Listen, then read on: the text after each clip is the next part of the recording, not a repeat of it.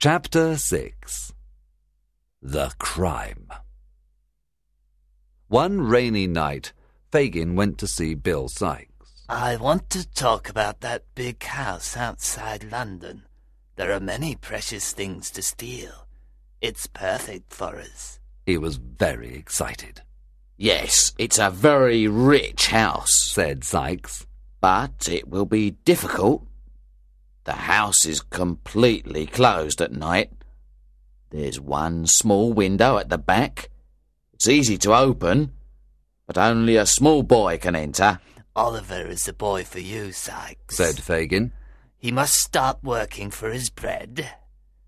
The next morning, Oliver found a new pair of shoes near his bed.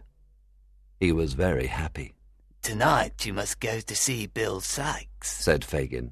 Why? Asked Oliver. Sikes can tell you. Be careful, Oliver. He's a cruel man. Do what he tells you. Fagin said. Oliver was afraid. He prayed God to help him. Nancy came and took Oliver to Sikes. Be good and quiet.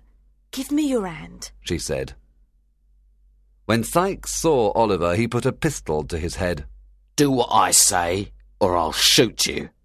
Do you hear me? Oliver heard him and was terrified.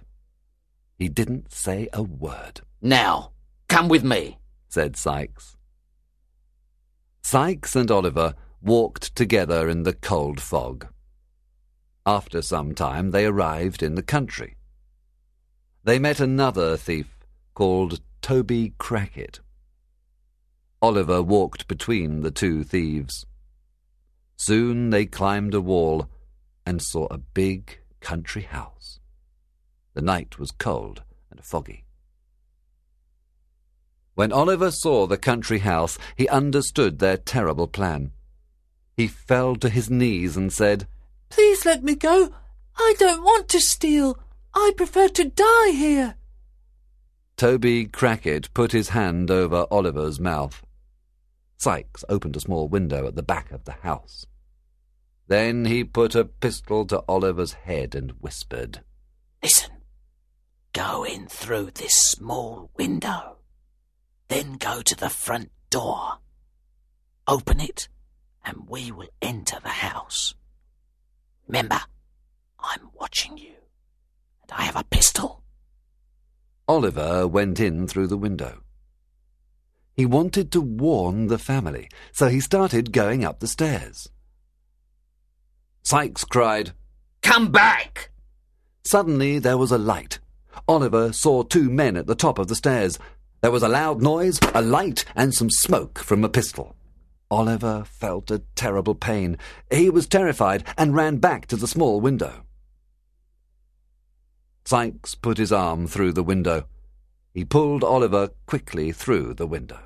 Oliver is hurt. Said Sikes. Look at the blood.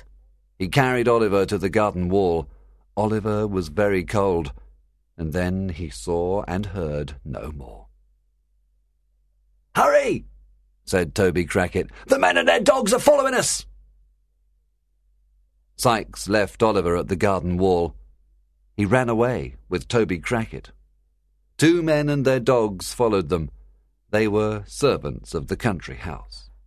Do you see anyone, Giles? Asked Mr. Brittles. It's too dark. I can't see anything. said Mr. Giles. The two men returned to the country house. They didn't see Oliver's body. Oliver stayed on the cold, wet ground all night.